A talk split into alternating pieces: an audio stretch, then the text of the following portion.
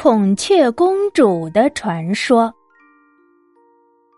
距离咱们现在大约三四百年以前，在云南勐海这个地方，由一位憨直而缺少主见的赵孟海管理着。这个赵孟海有钱有势，他就是没有儿子。夫妻俩常常为这件事发愁，指望着能有一个儿子。能够继承家业。在一个初春的早晨，赵孟海的妻子终于生了一个白白胖胖的儿子，夫妻俩开心极了，对孩子非常疼爱，盖厚一点儿怕他热了，盖薄一点儿又怕他凉着。眼瞅着儿子一天天长大，他们夫妻俩给儿子取了个名字，叫。赵树屯，还送他到蒙萨瓦丁萨这里去学习本领。赵树屯聪明强悍，不但写得一手好文章，而且还精通射箭。他能够射中天边的飞鸟和狂奔着的野兽。他的两只眼睛如同金珠一样炯炯发光，他的面貌。比英俊的天仙爹爸的脸庞还要秀丽。这个天仙爹爸是傣族神话中的一个美男子，会使法术，多变化。就是这个名字好像不太好听，对吧？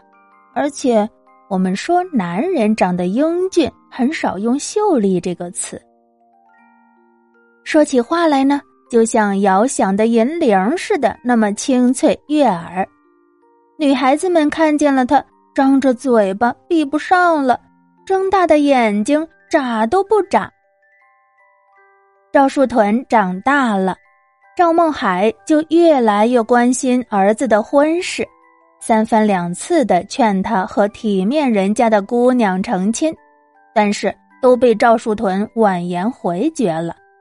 他有自己的理想，他希望能够和一位既聪明又美丽的女郎结为永久的伴侣。有一天，他带上弓箭和佩刀，骑上一匹像马马尼嘎一样的骏马。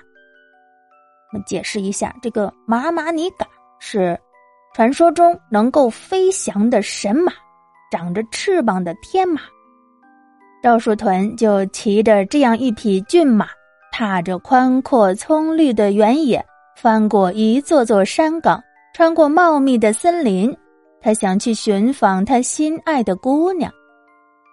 在途中，他遇到了一位忠实的猎人，两个人很快就成了好朋友。他把自己的心思跟猎人说了：“启明星远在天边，可是望得清清楚楚。美丽贤惠的姑娘生在民间。”可我却怎么找也找不到他呢？猎人笑呵呵地说：“爱情和忠贞诚挚的人永远是知交。坚持住你纯洁的愿望，深藏着的泉水一定会涌到地面上来的。”赵树屯听了，点了点头。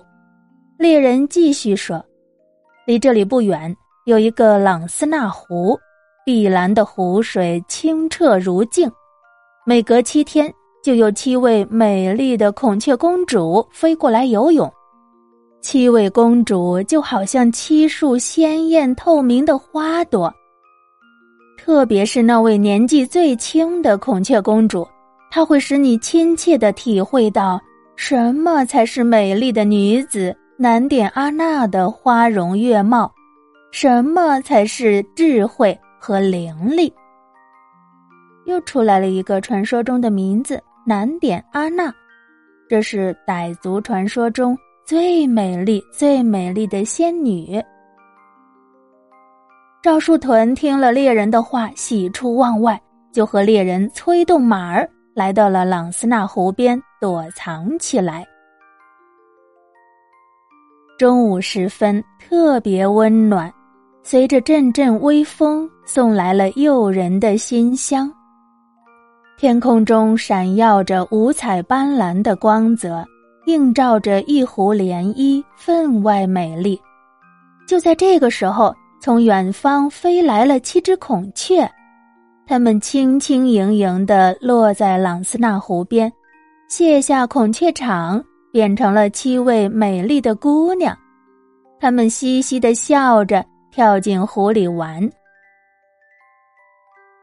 躲在一旁的赵树屯和猎人简直看得出了神。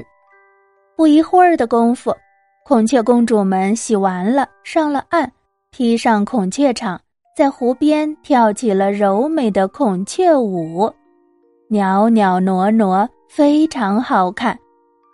尤其是那七妹妹那么露娜的舞姿格外优美，赵树屯特别爱他。恨不得跑过去仔细的看他几眼，可是，一刹那间，姑娘们又变成了七只孔雀，凌空而起，向西飞走了。赵树屯对着天边逝去的七个小黑点儿，失望和懊丧的情绪塞满了心胸。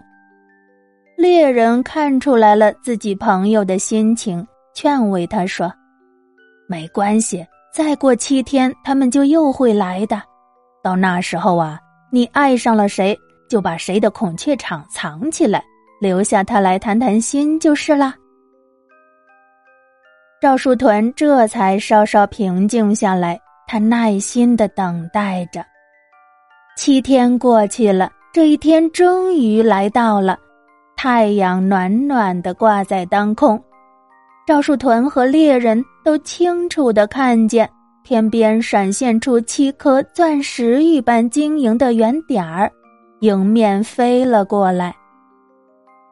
渐渐的，就看出七只孔雀的身影。孔雀们落在朗斯纳湖边，依旧变成七位少女去游泳。赵树屯目不转睛的看准了那么露娜悬挂孔雀场的一丛花枝。当姑娘们还自由自在的在湖中游泳的时候，他就悄悄的走过去，把最小的孔雀公主那么露娜的孔雀场偷偷藏了起来。